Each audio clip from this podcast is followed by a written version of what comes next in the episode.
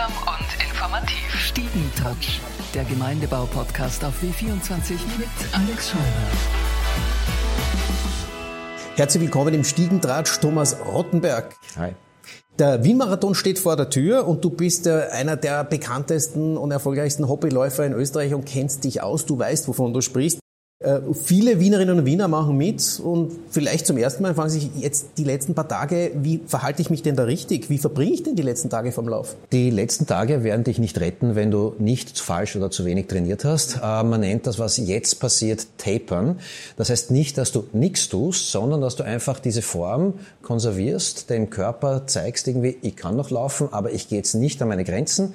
Ich mache das, was mir gut tut und ähm, Tapern heißt eigentlich anspitzen. Du merkst es wie wie, wie eine, so eine kleine Maus. Da wird die, die Feder, merkst du, in dieser wird angespannt und angezogen. Die Form ist da, deine Gesundheit ist da, du weißt, worauf du dich einlässt, du freust dich drauf und jetzt kommt die Anspannung und die Anspannung wird so, ich will, ich will, ich will, ich will, ich will, ich will. Die letzten paar Tage läuft man ja nicht mehr. Doch, ein bisschen, aber man äh, geht nicht mehr ans Limit. Man schaut einfach nur, dass man den Körper in Bewegung hält, dass quasi da äh, nicht auf einmal die Ruhephase eintritt. Wichtig vorm Wettkampf ist natürlich auch, wie ernährt man sich in den letzten Tagen vor so einem Marathon? Was sollte man denn essen? Ist die Spaghetti Party obligatorisch? Die Spaghetti Party ist obligatorisch, wenn ich dort viele Menschen treffen möchte. Ansonsten sollte ich mich vor einem Marathon so ernähren, wie ich es auch in der Trainingszeit gelernt und geübt habe. Was vertrage ich? Was brauche ich? Was brauche ich nicht? Und was vertrage ich überhaupt nicht? Bei mir ist es vegane Ernährung, bei anderen ist es vielleicht irgendwie der lebende Elch, in den man reinbeißt. Ich weiß es nicht, aber das, was man vorher hoffentlich auch trainiert hat, sollte man auch dann beibehalten.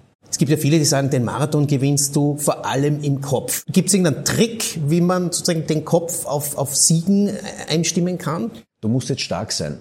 Auch wenn dein Kopf auf Siegen eingestellt ist, du wirst den Marathon nicht gewinnen, weil es dazu natürlich das Talent braucht. Aber wenn dein Kopf nicht 150-prozentig dabei ist, dass du diesen Marathon laufen wirst, werden deine Beine sagen, Alter, was willst du eigentlich? Wie machst du das? Wie, wie, wie, wie ich kannst du? Ich habe mich langsam darauf hingearbeitet. Du fängst ja nicht einen Marathon an sondern du fängst mit kurzen Distanzen an, du arbeitest dich langsam hin, der Appetit kommt dann auch mit dem Essen und irgendwann merkst du, hey, ein Halbmarathon geht, naja, schau mal, was geht. Und dann willst du, dann redest du mit Leuten, die das auch gemacht haben, du lernst Leute kennen, äh, die das gelaufen sind. Du siehst einen Eliud Kipchoge vorbeifliegen mit einer Geschwindigkeit, wo du denkst irgendwie, Alter, fliegt der? Ja? Und denkst du, hm, so werde ich es nicht schaffen, aber wie kann ich das? Und es gibt im Triathlon diesen schönen Satz, you want, you can, you will. Aber du musst mit you want anfangen. Du bist ja schon öfter mitgelaufen. Was wäre dein Praxistipp äh, für, für Menschen, die zum Beispiel nicht dabei gewesen sind? Worauf soll man achten? Was ist wichtig? Tipp 1. Komm rechtzeitig, damit du genug Zeit hast, aufs Klo zu gehen, weil unterwegs wischeln oder kacken zu gehen, das holst nie wieder ein, auch wenn du der Ballast hast.